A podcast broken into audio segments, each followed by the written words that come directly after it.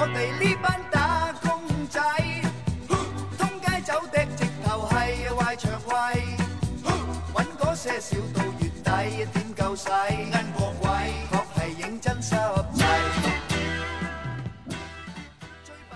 但其实我觉得韩国电影的这种现实主义都是一种高度的类型化和浪漫化的现实主义，和我们当年看的香港电影是很像的。因为韩国人自己其实他们的这个韩国的电影工业的崛起，就是跟他们学香港。是有关系的，就是我们小时候看的一些韩剧里面，你会看到，就是他为了表现这个主角的时尚，主角都在看王家卫的电影。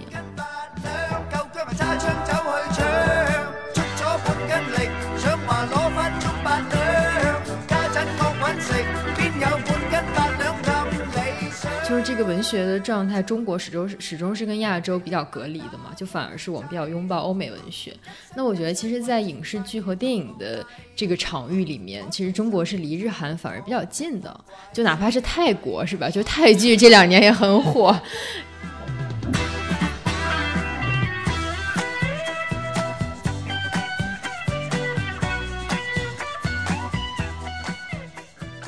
完美的解释了主奴辩证法这件事情，因为主奴辩证法讲的其实就是主人，就是主人、仆人和物之间的关系，就是其实仆人是主人和自然之间的一个中介嘛。因为主人他没有办法自己直接去改造自然，所以他要依赖仆人，这个就这个依赖就构成他们权力翻转的一個點。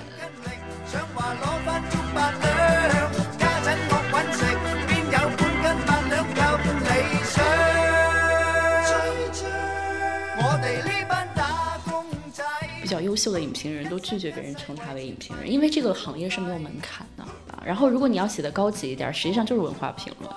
就是文化批评，那就是有套路的。然后我我都可以套出几个议题，然后就照着这个议题去写。然后当我有点写不太出来，或者我想凑这个稿费的时候，我就翻一下书看一看福柯说了什么。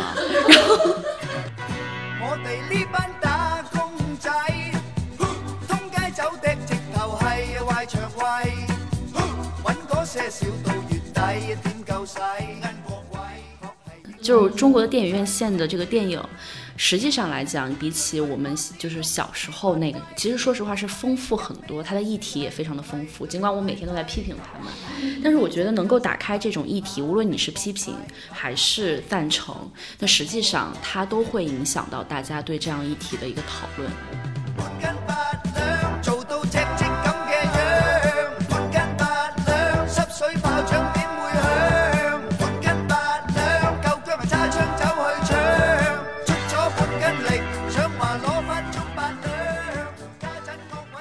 呃，听众朋友们，大家好，欢迎收听这一期的《剩余价值》，我是黄月。我是傅世野，我是张之琪，我是于雅琴。我们今天请来的嘉宾于雅琴呢，是《新京报书评周刊》的记者，然后同时也是一位比较资深，然后从事了多年跟电影相关工作的一位影评人。我们今天是想来跟大家聊一下《寄生虫》这个电影。然后你千万不要因为听了这个开头就退出去，因为现在的确已经有太多的影评文章和播客在聊这个电影了。嗯、感觉现在播客选题也是一个跟风的。对，我们这一周不能免俗。對，對，我们随后会反省一下。我在 Podcast 上面搜了一下，大概有八九个中文播客都聊了《寄生虫》，虽然大家的角度不一，但入手点都是这个电影，就也可以看出来一部没有在中国公映的电影引起的反响真的很大。我刚才看了一眼豆瓣的想看已经有三十多万了，哦，对，然后哪吒其实也就一百不到一百万吧，所以大概有三分之一了。就是对中国购买了这个版权的公司来说，真的是 福兮祸兮。我们今天在这期节目里呢，就想跟雅琴聊一下，呃，除了《寄生虫》这个电影的观感啊，一些想法之外，也想谈一下，呃，奉俊昊，然后包括奉俊昊在内的一些韩国电影、韩国电影工业，然后以及这个电影背后所反映出的一种比较普世的吧，至少在中国是可以观察到的一些中产的阶级问题啊。这个我们的张之奇老师非常的在行，对，这是他的阶级线口。然后最后呢，如果有时间的话，我们其实也想聊一下电影工业和影评的这个问题，因为这次从《寄生虫》这个电影出来之后，也看到了非常多啊、五花八门的影评，但从这影评里，你又能看到有一些非常呃八股非常同质的东西，就我们也想聊一下，就是这个影评的生产和影评生产环境中的一些问题。嗯，那我们就既然我们四个都看了电影啊，然后也在这里跟大家做一个小小的剧透警告，就是因为要谈它，要分析它，就不可避免的、不不可避免的要涉及一些呃情节的剧透，然后所以大家请多包涵。你如果很在意的话，呃，也可以看完电影再回来听。那你们三个看完这个电影感觉怎样？喜欢吗？我其实还好哎，我觉得我挺就是没有特别的感觉，就没有特别喜欢，也没有特别不喜欢。嗯就我觉得对我来说就是一个比较中规中矩的电影。就因为我我看之前那个知棋先看，他就跟我说这个是一个非常结构主义的电影你，怎么抢我的话呢？然后对，然后然后他就给了我一种期待，我就想说他应该非常结构主义。然后我看完的时候就觉得说，哎，他好像还可以更加结构主义，就因为他是有 它是有那个对应的关系，就相当于说后面这一家穷人他们是进入这个家庭，他是有一对应的，先是把他们四个就是四个这个，哎，我现在有点讲剧情的阴影。就他是一一取代了他们家的这个老师，然后什么司机，反正就这四个人嘛。然后我本来想的是说，然后他们进进到这个家之后，会最后一一取代他们家的那就那四个富人。然后其实并不是这样的，嗯所以我看完之后就觉得说，哎，好像也就是比我想的结构主义要稍微低一点点。嗯，我看的时候就觉得，因为我看完之后就看到一些评论讲说奉俊昊他其实是一个学社会学的人，嗯然后我就想说，那可以理解说他电影为什么拍成这个样子，就真的是非常非常结构主义，他就拍的是一个模型，感觉对是一个社会模型。然后我之前有看过他拍的那个《雪国列车》嘛，哦就其实也是非常结构主义的一个电影，嗯对。但是我还是觉得看的时候有一些点是我很喜欢的，就是是我觉得是在那个你你能想象出来的结构之外的一些东西是有意思的。就比如说，我觉得那个小孩撞鬼那一部分，我觉得特别有意思。嗯对，然后这个后来也可以讲一下，我觉得它是一个特别典型的 uncanny 的这样一个场景。对，然后嗯。就我觉得大家都比较喜欢的就是暴雨的那场戏，我反而觉得有点做作。就是嗯后来下暴雨之后，他们家不就被哦淹了吗？被淹了然后他那个女儿就坐在那个马桶上面抽烟，就很多人讲说这个是全片好像是一个高光时刻一样。但我我反而觉得说那个稍微有一点点假，就是我会觉得有点太过了到那个点上。对，是因为后面有了那个什么小韩编剧的那个马桶故事吗？对，但我 是，而且特别逗的是，我一开始看的，我先看到张小涵那个微博，然后我才去看的这个电影。他当时就说我我的，他说他自己的处境跟那个杰西卡很像。然后当时说的时候，我以为杰西卡是里面的富人，你知道吗？发现是那样一个场景，他把他自己就是家里马桶堵了这点儿小事儿，跟人家家里全部被淹了，然后很无奈的坐在坐在马桶上抽烟相泪。我想说你是不是有病呀？但是我觉得那个场景让我印象很深的是，他们拿着东西准备往外走，就已经发现家里没没办法拯救的时候，然后奉俊昊啊，不是那个宋康昊有一个。回头望回他家里的一个镜头，就是他人一个特大特写，然后我觉得当时他那个眼神，我觉得演的超级好，就是他把所有的那个感情就非常克制，然后但是就只有一下，我觉得那个就反而是我全片印象特别深的一个镜头。嗯，雅琴呢？我不喜欢这个电影，嗯。嗯，因为它其实看你怎么去看待了。如果你把它当成一个类型片来看的话，我也承认它拍的很好，它的技术上面让你看的时候，整个的观感，哪怕就是我再不喜欢带着这种批判的眼光，我还是觉得很有快感。然后我还是会随着它的这个剧剧情的推动，然后跟随这一家人非常的紧张。然后我在中间无数次的担心他们的身份会被识破。是但是我很清楚，这其实都是因为导演他的这种技巧，他通过呃他的这种拍摄，他的剧情的这样的一个呃铺陈，然后让你觉得说，呃这个东西让你对这个里面的人物有共情。但实际上你看完之后，这个共情是不存在的，因为它实在是太概念化了。它里面每一个人物都符合你的想象，然后它最后的结局也没有什么让你觉得出乎意料的。而且我非常不喜欢它里面对待这两个家庭的塑造，嗯就是富人就是又傻又善良，穷人就是好像很机智，但是好像道德上有一些瑕疵。他其实完全怎就是很么说呢？stereotype 的一种描写方式。对，然后他没有给你带来真正的思考，他已经告诉你这个社会是这样，然后他在这个房间的搭建里面也已经告诉你，在他心目中社会的结构是这样的，是啊，富人都在阳光下住得很好，穷人就住在地下室。但是我们都知道，社会其实比这个要复杂的多，嗯嗯，所以他让我觉得这个东西太简单化了，就不能给我带来更多的快感吧？对我来说，对我刚刚开、开就是开录前还在跟黄月聊说，我觉得这种就是很结构主义、二元对立的结构会导致的一个问题，就是它好像少了很多模糊地带，然后其实把复杂性给抹掉了。就我觉得这个其实跟雅琴刚说的有点像。在这个电影里面，你根本就记不住任何一个人物。我觉得这个所谓的这种关怀，因为很多网友会觉得这个电影很有社会关怀，其实它只是把这些所谓的对底层的这样的一个议题，然后变成了他电影的一个元素。嗯我觉得他都奉俊昊谈不上说他对这个社会有什么真正意义上的思考。嗯，我觉得可能跟《雪国列车》给我的感觉是有点像的，是，嗯，就是很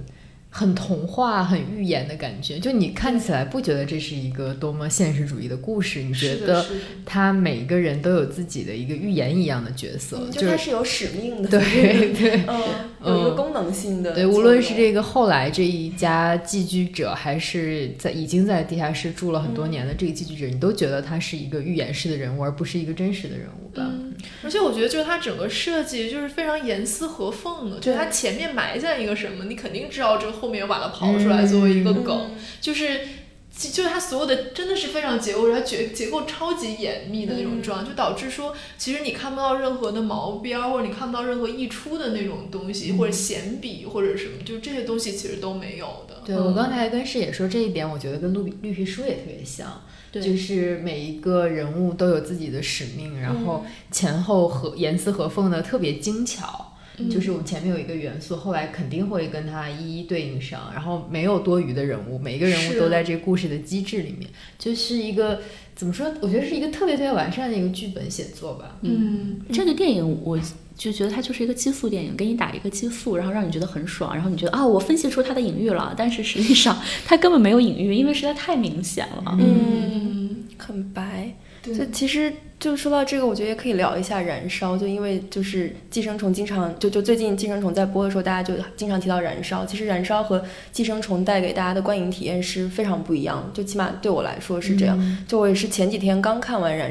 就我是先看了寄，可能前一天先看《寄生虫》，第二天看《燃烧》，我就觉得这两个片的节奏实在是太不同了。是对，然后就就相比寄生虫那么直白，燃烧其实就有很多闲笔和空间，而且它相对来说就是一个更加文学化的一种表达。像我们那天也聊到说，它其实传达的更多的可能是一种气氛，而且我觉得在描绘人物的复杂性上，它是比寄生虫要好一些的。嗯，嗯但是我觉得就是燃烧，就比如说我跟我男朋友一起看《寄生虫》和《燃烧》，就我觉得说对于一个普通的观影者，就是他没有太多看艺术电影的经验的，就是我我我不觉得这是一种品味的差异，我只是觉得说他不习惯看这种节奏的电影，嗯他会觉得这个电影非常的散。是就他会觉得说他没有没有那个一直在调动观众注意力的那个驱动力嗯在里面。所以，但但比如说像，比如说像我，我可能看过很多比这个更闷的，或者说更没有主线的那种电影，我就会觉得这个电影完全可以接受它是这样一个节奏。对，然后有一点特别逗，就我们在看《燃烧》的时候，我男朋友就说这个电影是没有信息差的。就是观众和角色之间没有信息差，嗯比如说一般来说，我们就是定义那种悬疑片什么，它其实是通过信息差制造悬念的。就有一件事儿是角色知道，观众不知道，或者有一件事儿是观众知道，角色不知道。比如像那个寄生虫里面就很明显嘛，我们知道他在他们家里面乱搞什么的，但是他那个主人其实不知道，就是通过这种制造一种悬念。但燃烧里面，其实你发现那个男主角刘亚仁演的那个人，他知道的事儿你全都知道，他不知道的我们也不也不知道，对，他就是他完全没有这个信息差，所以。就他其实是我我自己觉得这肯定是导演就是或者编剧他故意营造的这种，就是他不希望制造这种信息差，他希望你是能够跟这个主这个主角他的感受他的情绪完全是共情的这样一个状态，然后是跟他一起去走进一个谜团里面，并且这个谜团里面并没有足够的证据让你找出一个什么样可能的结论什么的，但是我会觉得说这个对于。更更大众一点的观众来说，这个这个东西对他来说是一种折磨，就是没有信息差对他来说，这个观影过程会变得很折磨。嗯这两部片子其实我都不喜欢，但是相比较之下，呃，燃烧，嗯，可能比寄生虫更电影化一些。嗯嗯，寄生虫呢，它其实就是一个标准的类型片。然后我觉得这一次在戛纳得奖，其实很多人是比较意外的。它为什么会有一些争议？就是如果这部片子没有拿金棕榈的话，大家会觉得这是一部很好看的电影，就不会对它有那么多的期待。呃，就期待一部艺术电影应该承载着一个什么样的东西，然而却没有从这个寄生虫里面得到。那燃烧呢，就是符合了大家对艺术电影的这样一个期待。嗯，可是我觉得这两个电影的本质其实也是有相似的地方的，就是他们都表现了这种阶级对立之后它带来的那种不同阶级之间很强烈的一种仇恨、一种冲突，然后一定要上升到一个流血这样的一个程度的。嗯，我个人的趣味来讲，我不是非常喜欢这样的电影。嗯嗯，其实它有很多的处理方法，嗯，未必要这样。就我觉得韩国电影里面还是有他一贯的，就是很追求那种爆裂的、极致的情感的这种东西。嗯，那相比之下，就比如我们探讨贫富、探探讨阶级差异，是不是《小偷家族》你觉得会做得好一点呢？呃，小偷家族我觉得更无聊。就是依然没有办法产生共情吗？这个没有走到一个一个血、一个暴力的程度吗？对它虽然没有展现到，就是说是一个这样流血的暴力，嗯、但是一样的，我觉得这三个电影其实它是都有共同的特点，它都是呃用一个人物，它去代替一个阶级或者一种人去发声，它没有真正的就是对于个人生命体验进行特别多的一些呃描绘。呃，当然这一点可能燃烧做得好一点，但是燃烧里面的这个角色，因为它又设置的很文学化，对，然后好像他的这个事情又是似是而非的，我也可以理解为就是很多部分，因为这里面他那个男主角一直在写作，我也可以说是他想象的，也可以说是真实的，他做了一些这样暧昧化的处理。这个呢，就是就我个人的趣味来讲，可能要比另外那两部高级一些。但是我还是觉得，其实你看完这个片子，你说男主角究竟是一个什么样的人，我还是可以用三两个关键词把它概括概括出来，比如说他是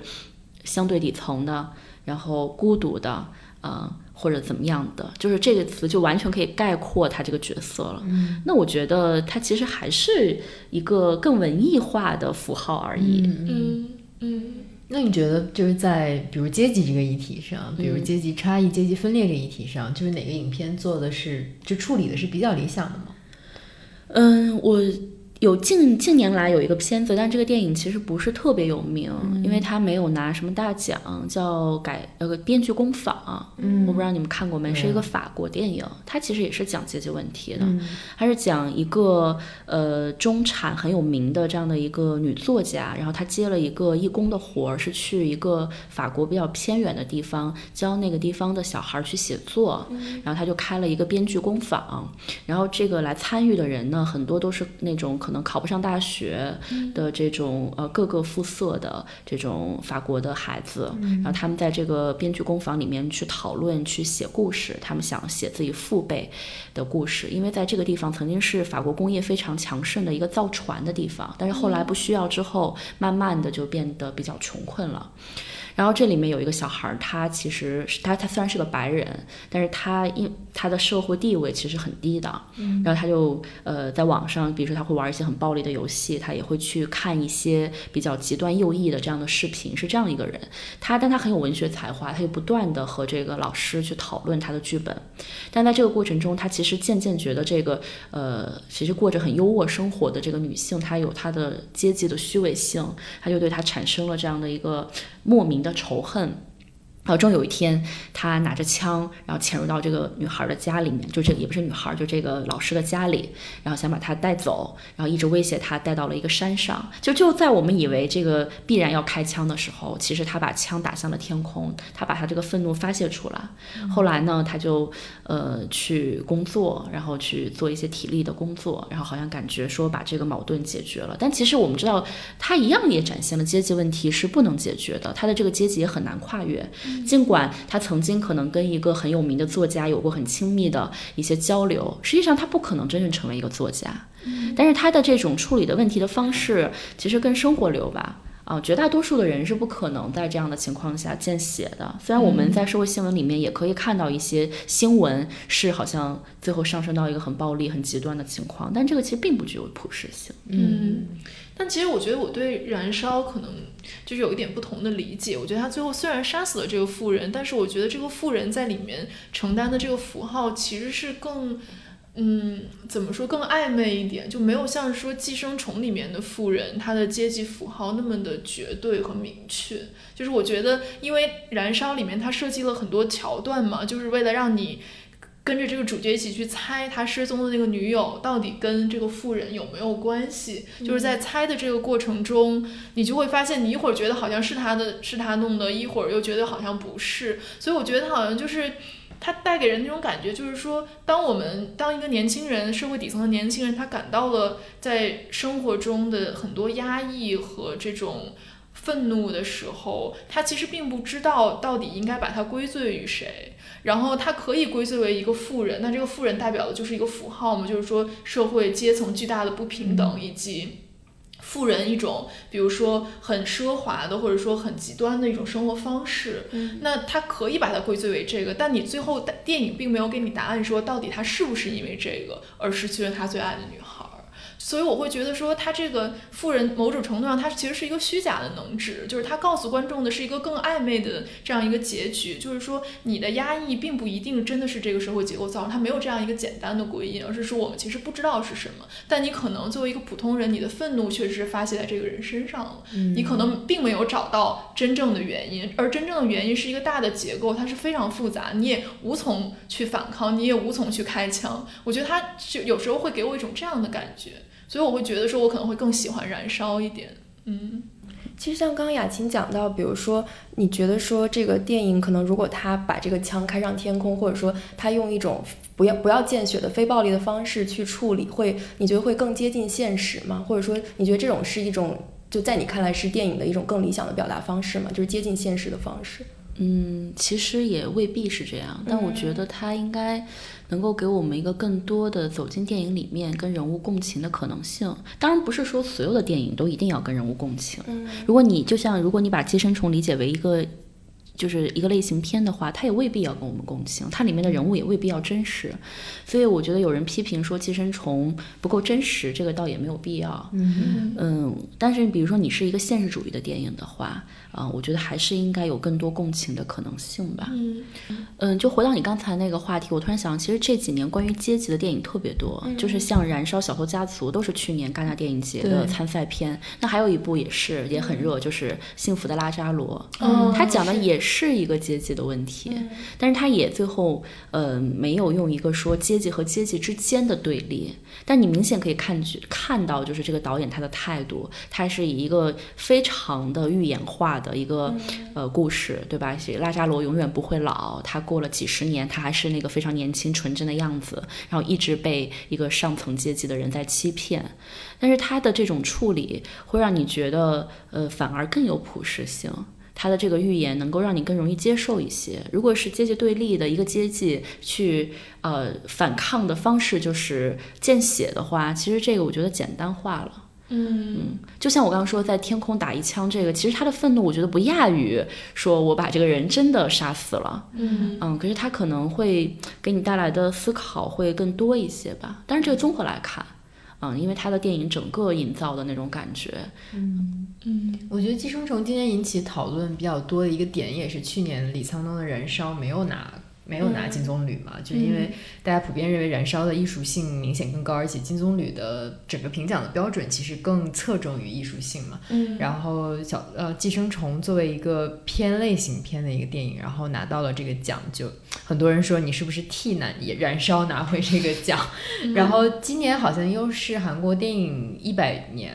就是在这个影史上面，所以可能就这个奖对他们来说分量是很大的。那、这两天我也在想，我之前我前两年踩那个阿米塔夫高息的时候，就大家就是他，他是一个印度作家，现在在美国，然后他也在聊，其实整个亚洲内部文化的流动是非常封闭的，就像我们不会去看印度文学，也不会去看什么中亚文学，然后流到中国国内的韩日韩文学，其实是已经经过国外市场检验的一个文学，就是你很难知道韩国和日本的这些草根作家在写什么，嗯，或者说本地人在看什么。对对对，就是这个文学的状态，中国始终始终是跟亚洲比较隔离的嘛，就反而是我们比较拥抱欧美文学。那我觉得，其实，在影视剧和电影的这个场域里面，其实中国是离日韩反而比较近的。就哪怕是泰国，是吧？就泰剧这两年也很火。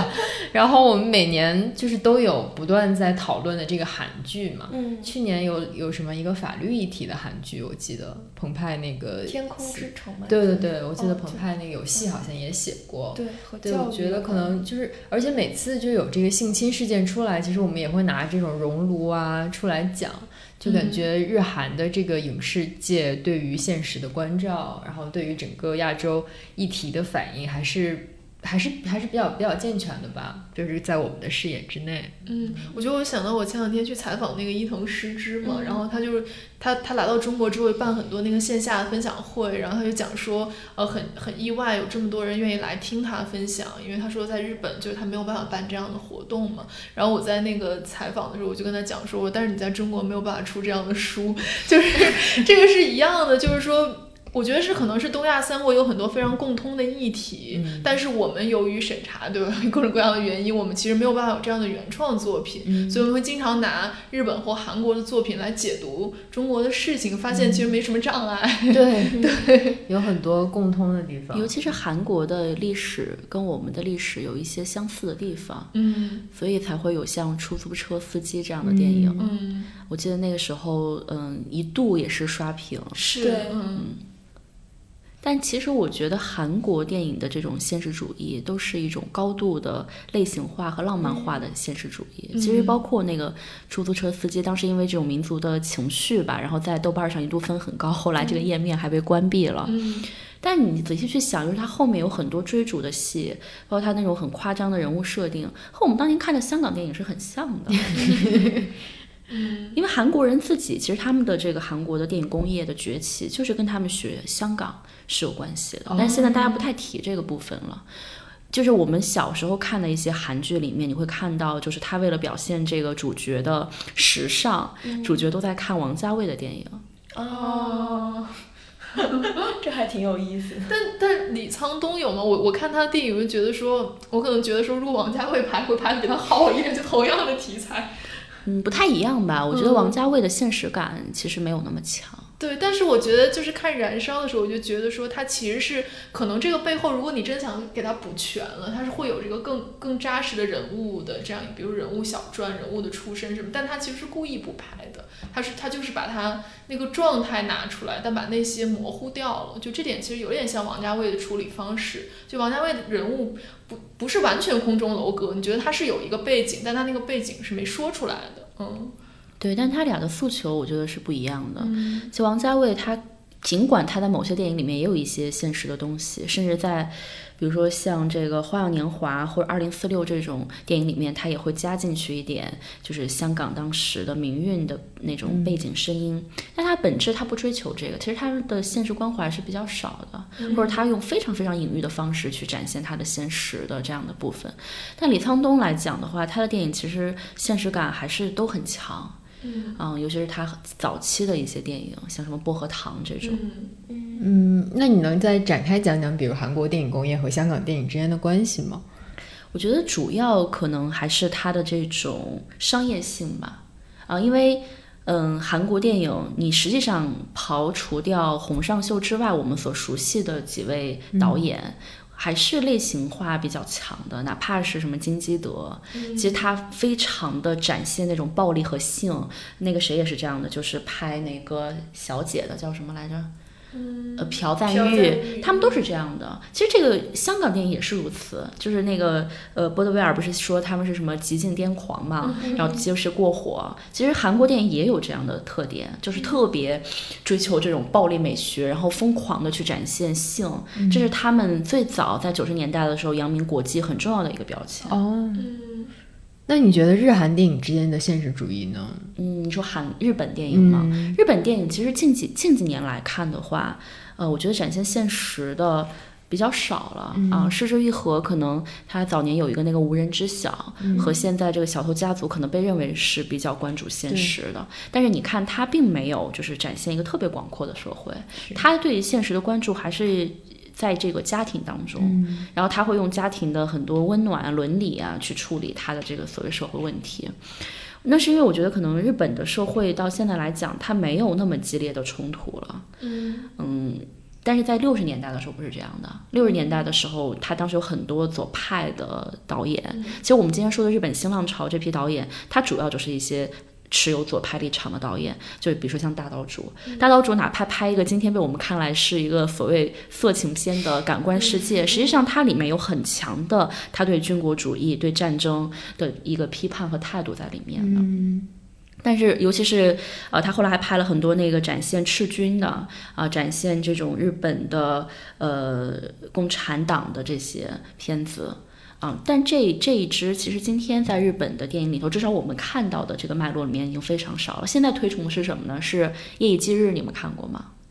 呃，其实是挺火的一个艺术片，然后就是去年的戛纳电影吧入围的，它就是讲那种非常暧昧的男女之间的关系，然后嗯、现在更多的是这样，还有比如说前几年日本电影寻报第一的《天空中总有最大密度的蓝》，它是根据一本诗歌改编的一个电影，虽然它也是讲了一个底层青年的故事，但是你可以看到的，它更多的是个人化的那种情感体验，它已经不再试图去展现一个广阔的社会了。嗯嗯。所以就是说，其实像不同国家的这个电影，其实是跟他们社会大的环境有关系，是吗？因为我记得你之前写的那个《寄生虫》的影评里也提到说，就是韩国最近几年，其实他们就是阶级状况，整个国家的阶级状况，其实就是是阶级对立也是很激烈的，然后有一大批这样的失业青年。所以你觉得是这个会影响到说这个整个艺术生产或者说电影工业生产的题材吗？我我觉得实际上在一个正常的情况下，嗯，电影它其实始终是在回应社会问题的。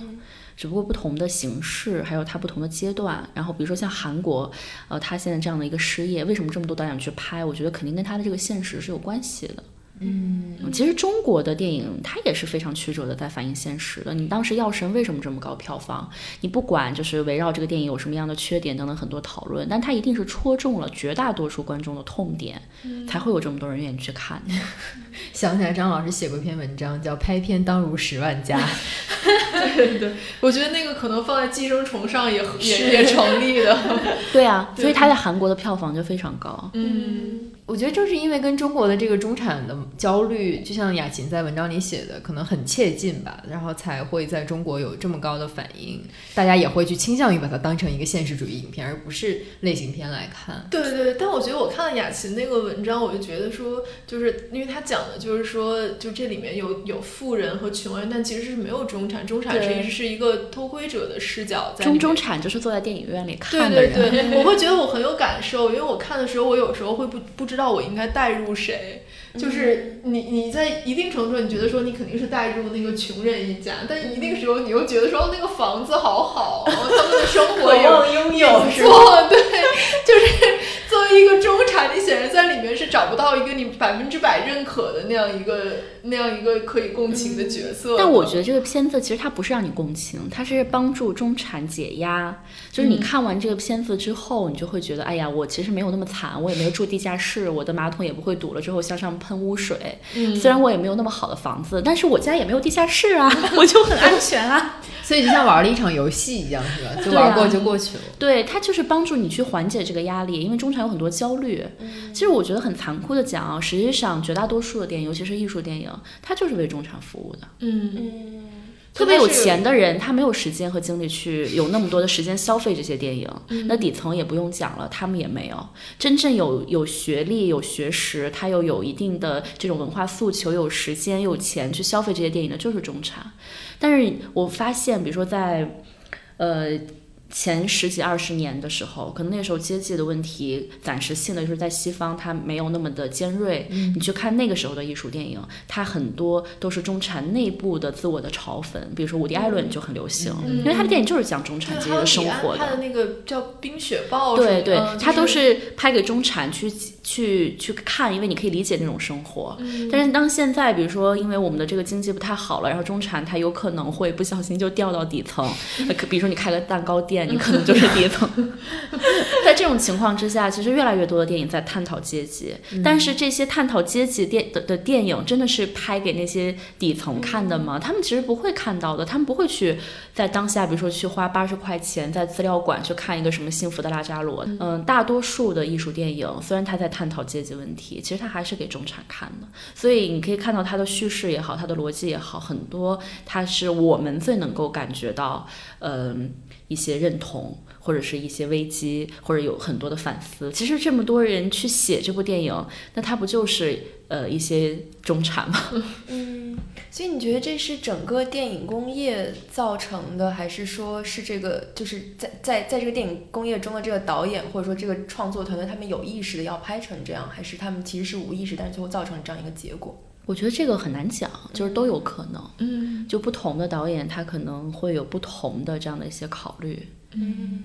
但我觉得我在看的时候就觉得说，虽然我们肯定都住不起那么好的房子，然后带地下室的房子，但是我还是觉得那个议题对于很多中国的中产来说也是很敏感的一个议题，就是说，因为我们大部分人，我们其实是需要帮手嘛，我们需要需要，我们可能不是能雇一个全全天候待在家里面的女佣或者什么，但是可能我们都会有一个，比如说个月嫂啊，有个保姆啊，或者说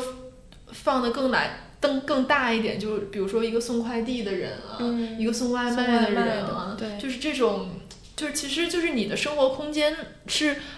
肯定会进入一些不是在你这个阶层里面的人的，就是这个我觉得对于很多中产来说确实是一个焦虑的来源，嗯，就包括我记得我们之前看那个曹斐的那个《Haze and Fog》，嗯。就是他就拍了很用一个很象征性的手法拍了很多，就是进入一个高档中产社区里面的外来人，嗯比如说送快递的，然后当时应该是那个 O to O 还很流行的时候，那里面就讲说有一个做指甲的人，什么就进入那个女女主人的房间，就是你会看到说他用一些比较超现实的手法来展现，当一个不属于这个社区的人进来之后会产生一种什么样的效果。我还记得说那个就是从那个快递箱里忽然就冒出很多西瓜，然后那个西瓜就变得很大，然后。到处都是，你就会觉得说它那种视觉效果其实就是把那个焦虑给可视化了，把这种冲突的感觉给可视化了。对我觉得这个其实对于很多中国中产来说，确实是一个很重要的问题。对，我觉得这个嗯即使不经过艺术处理，就我们每天可能都在面对这种中产所谓中产跟底层的直面直接的冲突吧。嗯就比如之前我们探讨那个封闭式小区，嗯就要把那个应该是以自闭症的儿童隔离在高档小区之外，然后因为那个业主担心这一类的廉租房会让整个小区的那个市值下降，嗯。然后另外还有那个把要把农民工子弟小学合并到一个重点小学里抵遭到了那个家长的抵制，嗯。其实都是所谓的外当外来者闯入的时候，就是这些呃所谓中产他们的一个应对吧。对，我记得这个话我就说过好多回了，就是我当时在写那个我论文的时候，就是就看到说，因为我论文写的是那个一二零一六年天津那个爆炸嘛，然后就有可以介绍一下，还挺有趣的。对，就是其实就是说，它有几个这个相对来说比较高档，但不是非常贵的小区，它其实呃挨着这个城市里面的工业区，它是在这个工业带和居民区之间这个中间的一个位置。其实这个地方按理论上来讲是不应该建住宅的，但是因为城市扩张的需要，它就在这个地方建了几个小区，然后就临着海，就临着港口那边的工业区，然后当时那个工业区里面就有一个危险品仓库，然后有一天就爆炸了嘛，然后爆炸了之后就很多那些高档小区里面中产就家里受了很严重的损失，包括有受伤的，有死的什么的。然后当时我做那个研究的时候，我就看到一个爸爸，就是他就写了一篇文章，在网上有一句话我印象特别深，他就说，嗯、我没有想到在我自己的房子，我的高档小区背后其实埋了一个战术核弹，但在这个之前，我们所有人关注的都是马路对面那个修车棚能不能搬走。嗯，就是我觉得那个话就是这是非常有象征意味的一个话，就是他其实看不到他隐藏的更大的危险，这个危险对所有阶级来说是平等的危险，他只能看到说那个他认为的他者，在一个临近他的小区、临近他自己认为的私人天堂的地方有一个修车棚，就是就是你会感觉到大家是多么的，就是很 blind，但是同时就是那种焦虑又是很真实的，嗯。这个就和当时那个杭州保姆纵火案一样，是，嗯，对，其实一开始的时候你会把它理解为一个非常奇情的这样的一个案件，嗯，啊，他们遇到了一个很坏的保姆，但是很快这个事情就变了，因为它是一个非常高档的小区，而且后来，呃，他的这个事主就是这个林先生，他会认为说，其实小区也负有责任，啊，他好像有一个防火还是一个什么东西没有做好，安全隐患，对对对，然后这个其实一下子，尤其是杭州人，他们很多人就觉得特别的恐慌，嗯，因为这个这个林先生还不是一个说是那种世代中产，他是靠自己的努力奋斗成了一个杭州的新中产，然后终于过上了非常优渥的生活，然后被一个保姆就毁了他这个一切。其实这个当时很多很多的讨论，嗯，然后那个时候其实就已经有人在网络上去推荐一部电影，然后这一次就是《寄生虫》出现的时候，又会有人讨论，因为呃，奉俊昊他在得奖的时候他就感谢了一个人，就是那个夏布洛尔，是法国新浪潮时期的一个导演，他就拍过一个电影叫《冷酷祭典》，嗯嗯他就是讲说，在一个法国的中产阶级家庭里面，然后他家来了一个保姆，然后但是这个女孩有一个秘密，就是她其实有一个障碍，就是她是不识字的，她有那个阅读障碍，她无法学习，无法识字。但是这个在当时的法国来说，已经是一个很耻辱的事情了，因为那个时候已经应该是个五六十年代了。嗯嗯，然后这个女孩儿她又在镇上认识了一个所谓声名狼藉的这样的一个女性，然后这个女性其实就是说她对她的这个阶级身份不满，然后她对社会有更多的批判，然后两个人勾结在一起之后，然后她就呃怂恿她的这个保姆朋友，最后将这个一家呃这个住在山上的这个中产阶级家庭就全部都杀死了，嗯然后很很多人就会把这两个案子去去对比，也会有人去对比这个寄生虫。嗯啊，我想到我之前写那个《温柔之歌》，对对，也就是那个法国，呃，应该是一七年获了公国对文学奖，对吧？嗯然后他这个作者叫雷拉斯利马里，然后他他这个原型是纽约，好像是上东区还是上西区，就是也是一个比较富人家庭的。然后他们家的那个保姆就有一天把他的一个还是两个小孩儿，两个是吧？杀掉了。然后他就是以这个为原型写了一本书。他这个书的开头就是说那个孩子已经死了，然后就是在讲他这个故事。就这个保姆应该也是来自一个挺贫困的地方，嗯然后他就一直在他们家里面就是做工，而且他里面就也也也是有一个他者想要取代主人，就是那个主仆关系的问题。就我记得有一个细节，就是说他会把自己的毛巾藏在这个主人家那个洗得很干净的那个浴巾里面，嗯然后他就是如果就有有一段时间是他们主人去休假了，就跟寄生虫也很像，然后他就相当于他自己就短暂的变成了这个房子的主人，他会就是想象自己是这个房间的女主人，然后好好像还会试穿那个女主人很舒服的那个呃浴袍，然后想就是想象自己是这个家里面的一个一家之主，就是他他是会有一种想要取代这个主人的那种感觉，嗯，我觉得还挺有趣的。对，我觉得这个就是当时我看这个电影，就想到我之前在美国上学的时候，我们就有一有一节课学这个主奴辩证，嗯就黑格尔的主奴辩证法。然后我们老师就放了一个电影叫《The Servant》，就是一个英国电影，就是它其实讲的也是一个类似的故事，嗯就是一个贵族的青年，然后他找了一个男仆，一个管家吧，然后。就是这个男仆，他取就取得了这个主人的信任之后，他就也是找了一个借口说我们家里需要一个帮佣的女仆，然后就把他的情人介绍来了。啊然后骗他的主人说这个是他妹妹，其实不是他妹妹，就是他的情人。然后他们进来之后，就也开始了一系列想要颠覆这个主人的统治权的这样一个、一些一些活动。比如说这个妹妹就会来引诱这个男主人，然后引诱之后又会威胁他，以这个作为要挟来威胁他。然后中间也有一段是这个男主人他就是离短暂离开了这个房子，感觉这个是基本设定。对，然后他这个男仆和他妹妹就在家里各种就是荒淫无度的那种行为，嗯但是他有一点非常有意思，就是说，嗯，他他没有拍他们怎么荒淫的，他拍的就是说这个主人回来之后就听到楼上有各种那种声音，然后这个时候他就不敢上去了。哦，他不敢上去，就是他有一种体面，你知道吗？他就是不愿意去撞破这个、这个关系。然后这个时候，这个男仆他也没有很慌乱，他也没有收拾现场或者试图去掩盖，他就把那个门推开。就它他们是个楼梯嘛，它这个楼梯上面就是卧室，他把门推开，然后那个卧室里的光就把他的影子打到了楼梯背后的墙上，就是一个非常大的人，影把男仆的影子嗯非常大的一个影子，然后这时候你就能看到那个镜头语言，就感觉那个主人笼罩在这个仆人的大的影子里，然后就暗示他们这个权力关系其实已经发生了变化，嗯对。然后后来就是因为他撞破了这件事，他就被迫把这个男仆和他的妹妹都开除了。然后后来再有一次偶然的一个忘了是在酒吧还是在什么，他又遇到了这个，又把他 hi hire 回来了。然后他其实给出来的一个。原因就是说，他其实已经习惯了这个人给他营造一种非常舒适的生活，因为这个男仆一开始对他是无微不至的那种照顾，然后给他做特别好吃的菜啊什么的，一切都是。呃，就是迎合他的口味设定的，但他当他失去这个男仆之后，他就不适应他自己的这样一种生活了。斯德哥尔摩，对，然后最后的结果就是他又把他请回来，然后他们两个就变有点有有点就是发展出一些断背情节，然后就一起在变成了这个房子里面的主人。啊，这好有趣。这个是对唯唯一一部是真的真正实现颠覆的真的电影。对，但我就想说，这个电影，比如说如果跟《寄生虫》对比的话，你就会发现它有非常大的不一样，就是在《寄生虫》里面，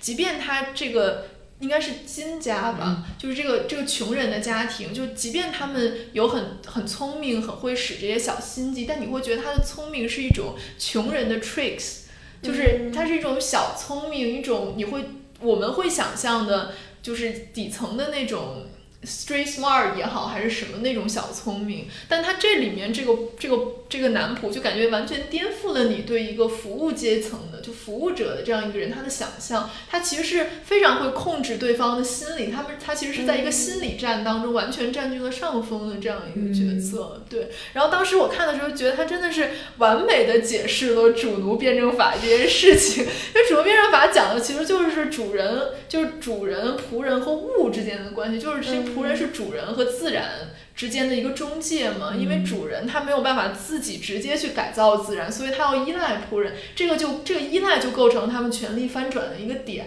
就是其实这里面他讲的就是这个问题，他这个这个电影他讲的就是这个问题。但实际上你发现这个问题是一个现实问题，就比如说每年可能过年那几天，北京整个城都空了，所有的外来人口都回家的时候，你确实觉得你什么都干不了啊，对吧？包括当时我们在讨论张小涵那个微博的时候，黄月就说这个台风都预告这么多天。你难道不会在冰箱里储存一点食物吗？但确实是这样，因为当你一切都变得非常方便，你想买什么只需要手机上点一点就有的时候，你就已经习惯了这样一种生活，你就是对他们产生了依赖性。而当这些人不能随叫随到的时候，你的生活就是会崩溃的。你那个崩，他那个崩溃时刻，其实正说明了他并不是主人啊，就是他在这里面就是就蕴含了一个翻转的可能性嘛。嗯嗯，其实我我在想，就是在这个里面，实际上有不同的对于阶级问题的这样的一个看法。他有的电影里面，他会构建一种模式，就是说下层他一定是要取而代之的，就是他对上流社会充满了这种向往，然后他希望去成为那样的人。其实，在《寄生虫》里面，他最后这个儿子的愿望也是这样。是是，对，这也会被人说，其实。他反来反去，就是他所谓的这种现实关照，无非就是说让还是将穷人套套嵌在这样的一套上升渠道里面嘛。嗯。但有一些，其实你像《燃烧》里面，他并不向往富人的生活，对，他就是很决绝的，我要和你进行一个切割。那个冷酷祭点其实，呃，虽然说有一些地方和寄生虫很像，但是你可以看出来，就是虽然这里面这这两个女性她其实是一个犯罪分子，也并没有进行一个非常美化的这样的一个刻画，但是你还是可以看出来，她实际上这两个人，尤其是那个更就是于佩尔演的那个角色，她其实更有自觉性，她并不向往中产的生活，她觉得他们非常的虚伪，她觉得我们必须要和这种。决绝的离开，我们是两类人。其实这种态度上，在电影里还是很不一样的。嗯，但是还有一种就是就很值得，就是其实那个金奇勇是韩国早年间的一个电影大师，但是他很很多时候会被人就是不去不去谈论，因为那个夏女这个片子其实很长时间他那个拷贝是丢掉的。哦，后来是还是被马丁希克塞斯然后找到修复，然后才在韩国又重新被人看见，认为是一部杰作。它其实讲的就是一个。个女仆怎么搅乱一个中产阶级家庭生活的？它里面其实也是一个很典典型的一个原型故事，就是这个女仆和她的主人男主人搞在了一起。但是他呢，实际上，呃，他其实很邪恶，在这里面是一个比较所谓打引号的邪恶这样一个角色。然后他他就是想去呃颠覆这个家庭，然后让这个男主人去承认他，但是显然是不可能嘛。然后最后有一个这样的阶级问题，嗯，这个也挺有意思的。其实你可以看到，就是虽然不同的时代都有这样的阶级问题，但是他在电影里面的表现和他们对待上流社会的态度是不一样的。嗯我想到，其实我们之前那一期就文学作品中的知识分子情爱里面，其实也都有阶级的面相。比如像《那不勒斯》里面，其实莱农也是奋力从一个很贫穷的一个泥泞的社社区，怎么样向上流攀升的一个过程。其实他那些复杂的爱情，也是跟他阶级的路线是在一样的。然后包括我们聊了很多，尤其是被我们之前的嘉宾舒萌拉着，被迫聊了很多的那个聊天记录嘛。其实其实也是，你想里面那个小女孩儿爱上了那个以呃有妇有妇之夫之后，就她也是无法把这个感情跟阶级分开的。对，就她醒来之后会就是既视角里在批判这个中产的优渥生活，但他又想哦，能用这样的机器做咖啡，好好，我好想要这。简直就是我本人。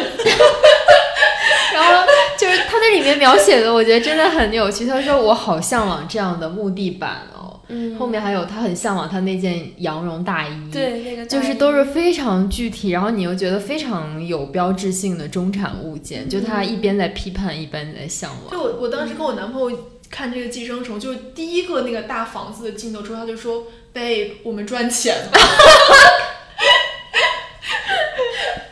但 我觉得这可能就是也是人的一个软弱性吧，就是很少有人说你，如果你真的看到那样的生活，或者说真的享受到什么，然后你可以很决绝的说我要拒绝他。所以我觉得，就比如说对穷人的刻画，就是我会觉得说，我也会很理解那些想成为富人的穷人啊，就是没有人会不想成为富人。我是觉得他这里 面有一个很明显的中产的阶级意识，就是说，当中产想说我也想要那样的房子，他的潜台词是我也想住在那里，但我不会成为那么傻的富人。对啊，对这其实就是满足了中产的这样的意淫啊。是的，是的，就是没有人想到说，哦我我如果能有那么多钱，我可能也得是那样的，就是没有人会那样想。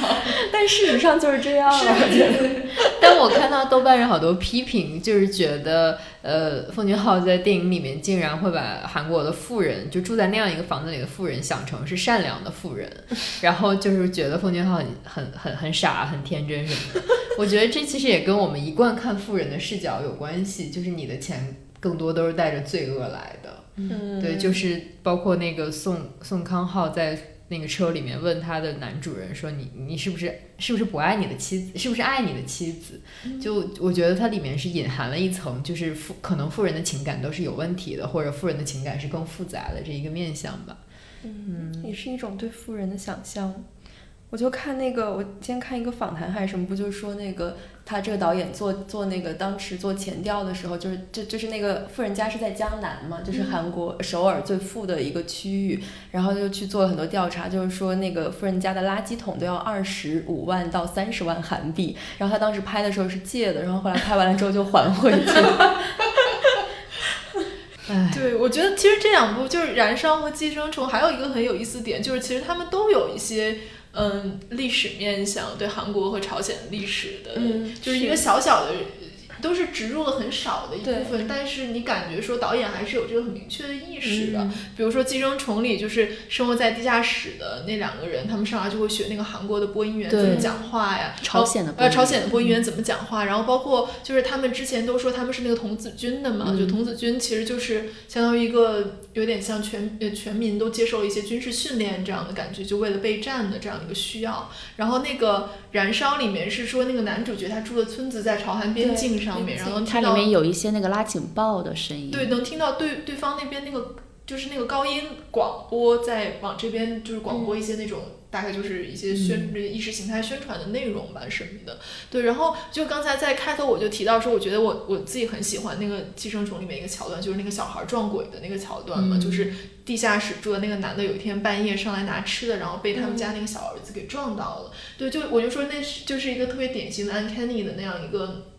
就是一个场景，就是其实因为那个 uncanny 它讲的就是说为什么你会对一个东西感到很恐怖，是因为它是你既熟悉又陌生的东西。嗯就这个东西，你你你你的感觉是可能是一个你很熟悉的人或者事物，但是它里面又有一些东西好像有点不对劲。那这种情况下，你就会觉得这东西特别可怕。就是一个比较典型的情境，就是老房子闹鬼嘛。就是老房子闹鬼为什么会成为一个很经典的恐怖片的场景？就是说，一般他闹鬼，比如说都是可能你的奶奶或者你过去有一个死去的亲人在这个房子里住过啊，或者说他前代的主人什么的，就本来是一个你应该很熟悉的人，也是一个你熟悉的房子，但是它里面因为有一些东西 twist 被 twist 了一下，就变得很奇怪了，然后你就会觉得它变成一个非常恐怖的来源。其实那个就我觉得那个场景就是很典型，就在他自己家里，其实那个人他一直就住在那个下面，但当他上来，就是那个好像就是弗洛伊德讲，就是你被压抑的东西忽然出来的时候，他就会有制造一种非常恐怖的效果。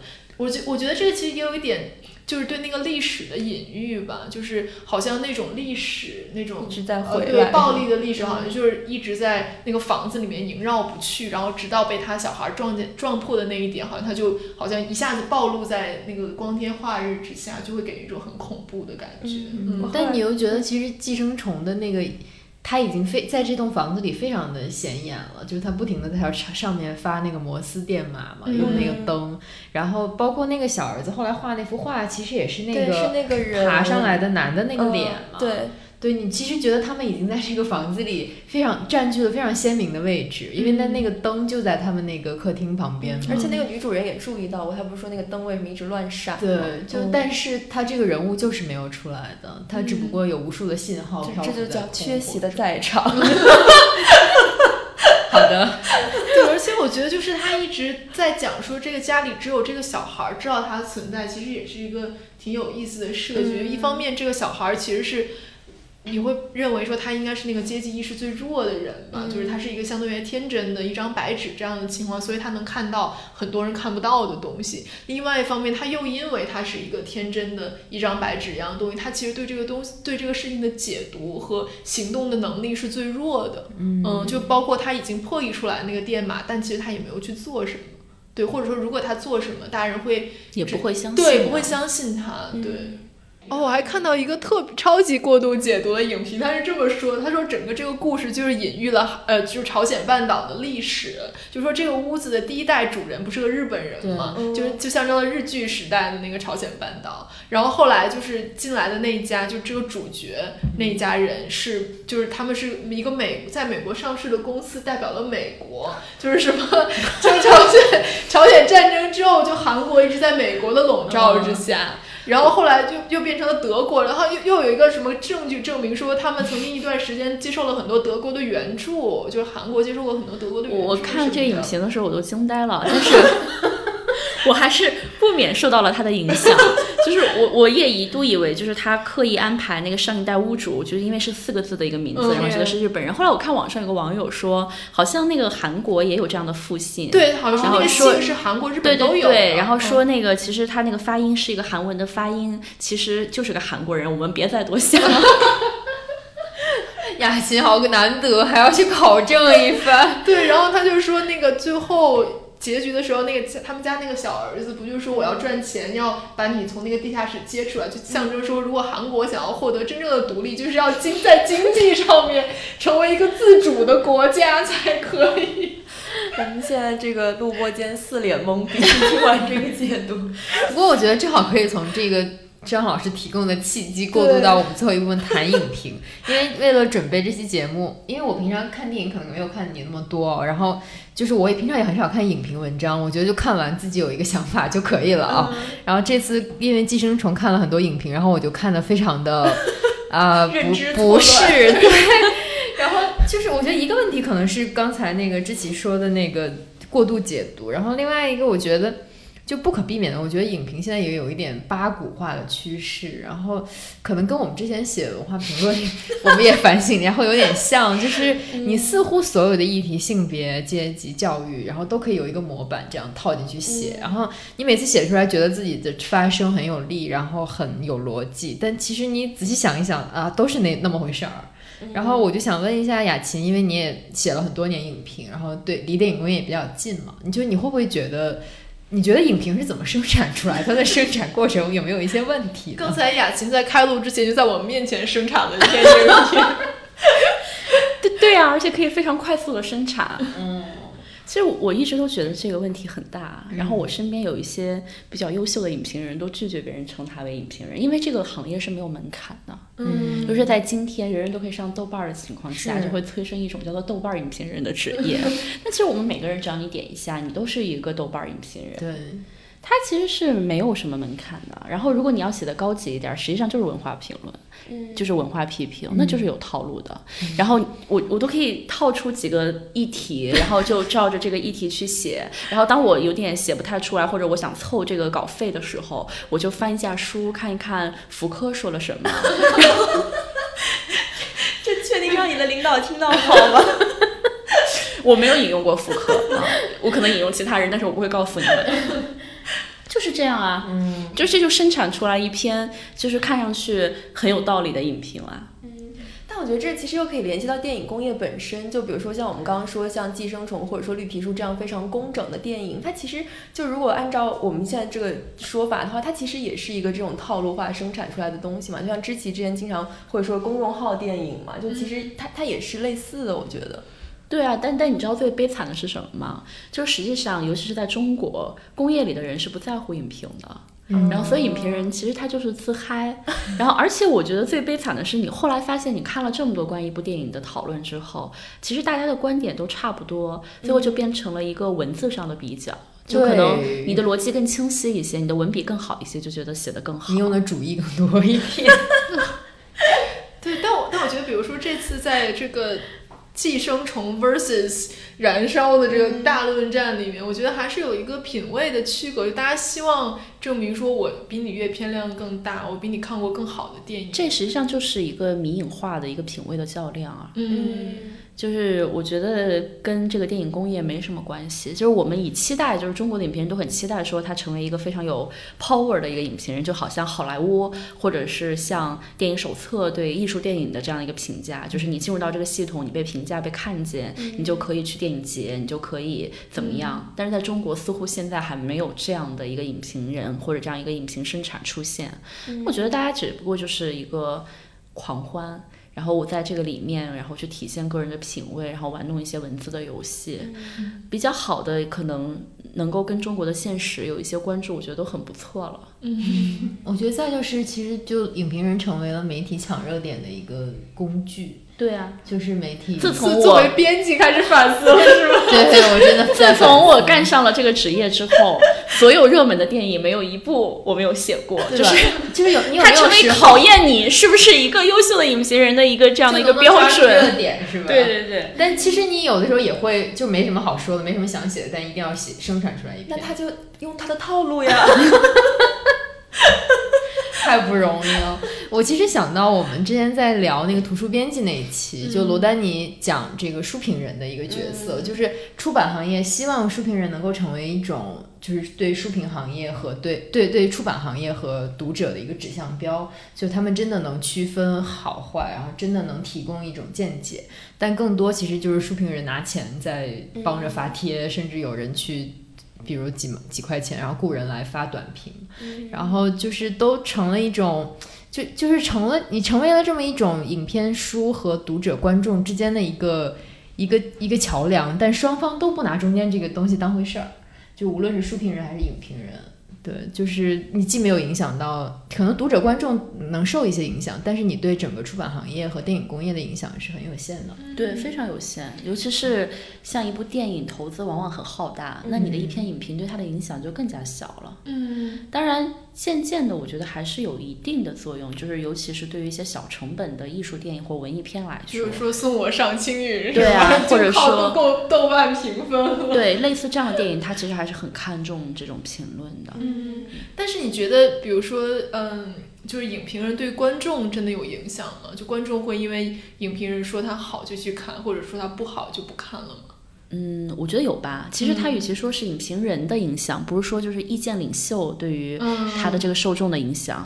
那他买口红，大家也去跟风买，我觉得没什么本质的区别。嗯嗯然后，而且还有一点就是说，其实现在影评这么的泛滥，当然也跟电影工业变得更强大有关系了。嗯因为以前其实最早中国的影评实际上是一种学术是学术圈里面的，就发表在期刊里面，那是一种学术研究。然后其实对于外面的人，就是他不去看的。然后普通的在网络上，最后后来就是有一群人在网络上开始去讨论电影，那时候是论坛时代。那时候像什么西四胡同啊这些也一度很火，但那时候更多的就是民影之间和民影之间的交流。再后来有了一些可能专业的电影杂志，然后现在它变成了一种生意。其实很多的大号你也看得出来，他也是在做一些营销，然后据说也收很多钱。然后还有一些就是像我们这样的人，然后呢，就是 媒体狗嘛，马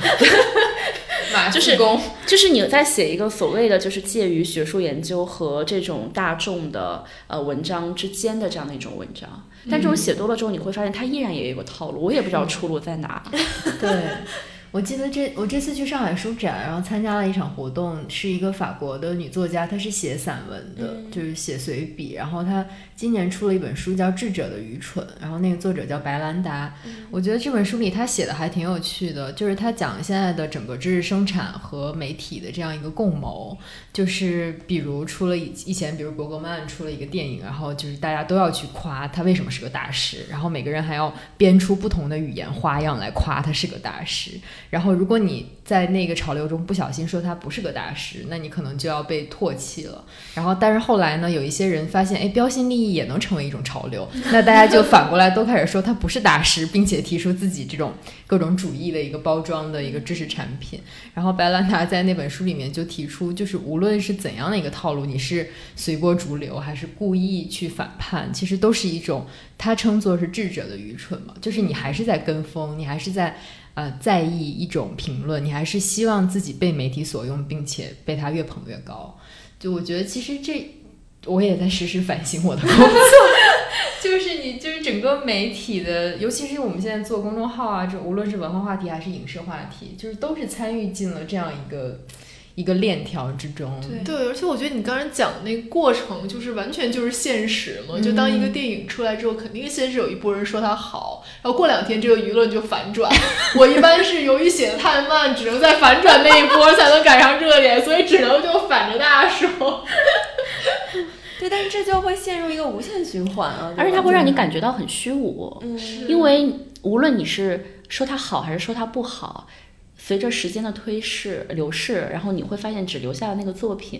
对，然后那么多的文字，没有什么留得下来的。而且我觉得有时候觉得那作品也根本不值得那么多人去写它，对就是那个大部分都那作品就过两过两个月就再也没有人去讨论它，就那个作品本身也是个垃圾。每隔一段时间就会有一些电影检验你是不是要参与到这个影评人的竞逐的浪潮当中。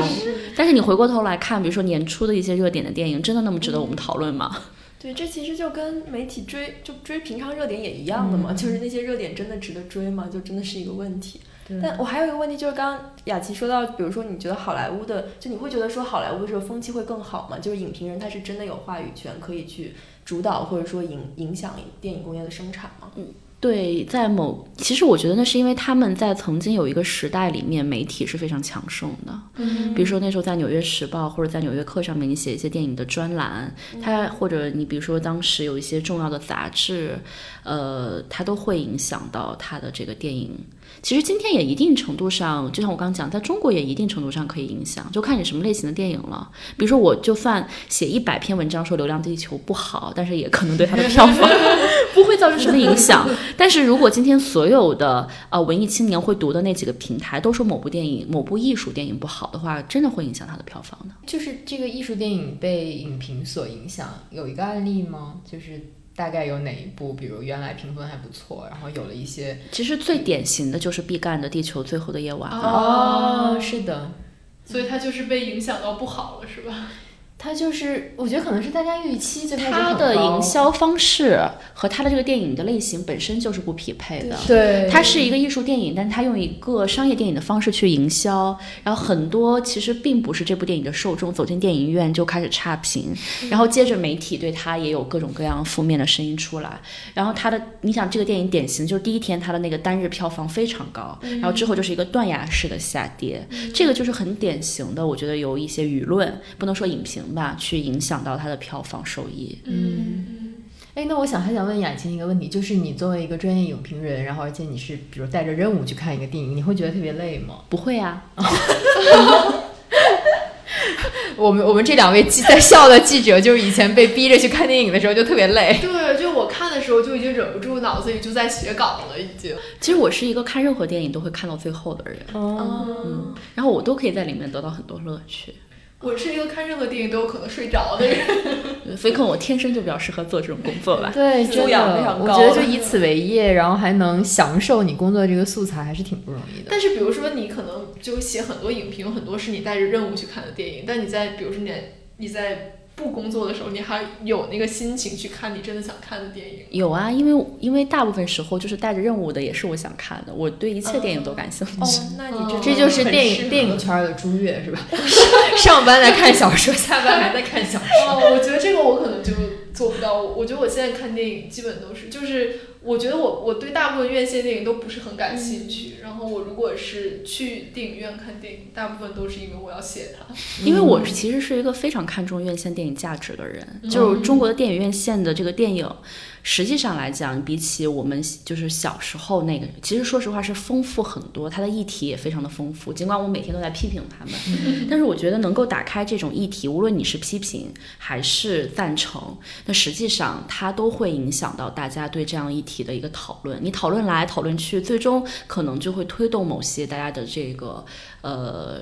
对一个问题的看法，它也会。因为院线电影它是一个公众的平台，进到这个平台里面，然后让一些东西本来是放不到台面上，反而现在会被讨论。其实《药神》就是很典型的这样一个事情。不管他的这个电影，你批评他好像对有些东西有一个粉饰，或者他其实也没有揭露某些东西，但是到公众这里来的时候，我们自然就会把他没有说出来或者有问题的地方说出来，这个就很重要。虽然我个人其实是一个艺术电影的消费者，但是其实我觉得它对公众来讲真的没有那么大的意义。嗯，今天来讲，你去看一个，呃，比如说什么去年在马里昂巴德，对于大众来讲，它真的有什么意义吗？而且我也不认为说他就看了这部电影的审美就能提高多少，